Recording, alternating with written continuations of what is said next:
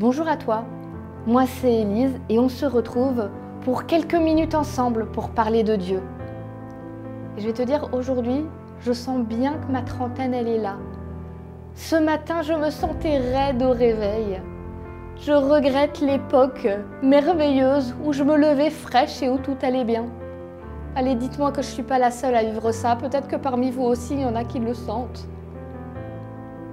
Et si on parlait aujourd'hui de laisser Dieu nous fortifier.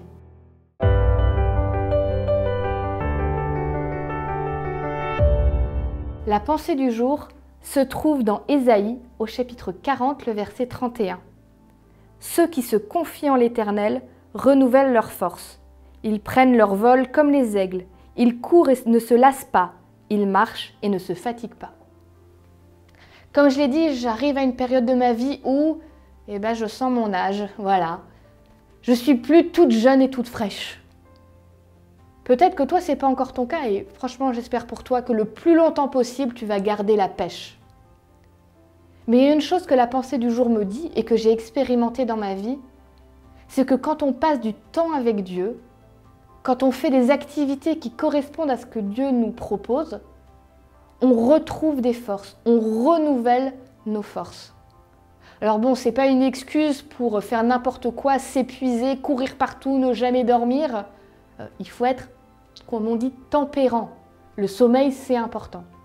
Mais il n'empêche, quand tu vis des choses avec Dieu, tu as comme une nouvelle énergie qui arrive.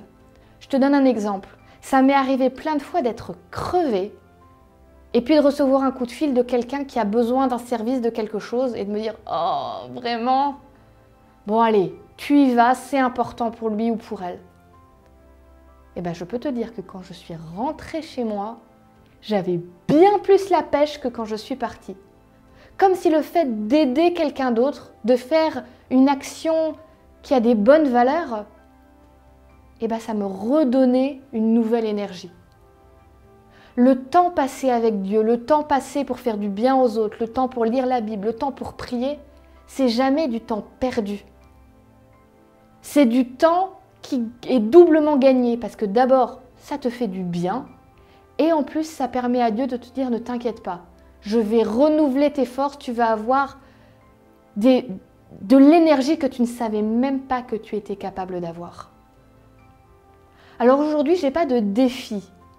Je voudrais simplement t'inviter à prendre ton temps, à prendre le temps pour Dieu et à profiter de toute l'énergie qu'il veut te donner.